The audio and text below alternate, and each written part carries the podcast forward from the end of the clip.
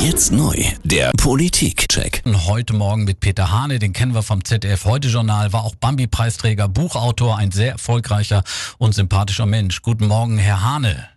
Oliver Pera, guten Morgen. Montag wurden die ersten Lockerungen eingeführt. Bundesweite Öffnung von Geschäften bis 800 Quadratmeter. Dennoch wird die Kritik lauter, die das Gesamtpaket der Maßnahmen in Frage stellt. Die Kanzlerin mahnte gestern zu mehr Geduld im Bundestag. Herr Hane, sind wir auf dem richtigen Weg? Grundsätzlich ja. Also man konnte einer Pandemie mit einem bisher unbekannten Virus ja nicht tatenlos zusehen. Mhm. Aber warum war man nicht ausgerüstet? Das bahnte sich doch schon alles im Januar an.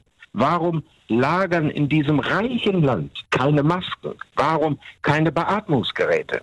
Das alles führte dann ja zu einer Hysterie, dass mhm. jetzt alles sehr schnell und sehr radikal gehen muss. Also alles zu.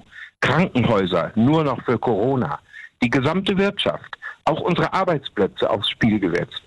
Immer nur auf dieselben Virologen gehört. Keine Gegenmeinung war erlaubt.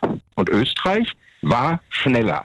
Und da läuft der Laden inzwischen wieder. Also der Weg war grundsätzlich richtig, denke ich. Aber man hätte eher abbiegen müssen. Herne, die Corona-Krise ist auch ein Kräftemessen in alle Richtungen im Fokus. Markus Söder, Armin Laschet, den beiden wird vorgeworfen, auch Wahlkampf um das Kanzleramt zu machen. Sehen Sie es auch so?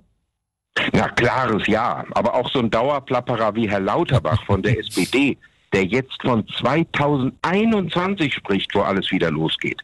Laschet und Söder, ja, die fühlen sich rundum im Krieg gegen Corona und gegeneinander. Man beachte nur, wie sie täglich auftreten. Der eine hinter Fahnen und Flaggen, so wie der Napoleon aus Paris, und der andere mit einem weiß-blau rautierten Mundschutz. Also alles eine große Inszenierung von Wichtigkeit. Jeder will näher an der Wahrheit sein, aber beide werden sich wundern, wie es aussieht, wenn gewählt wird, wenn die Leute die Rechnung kennen.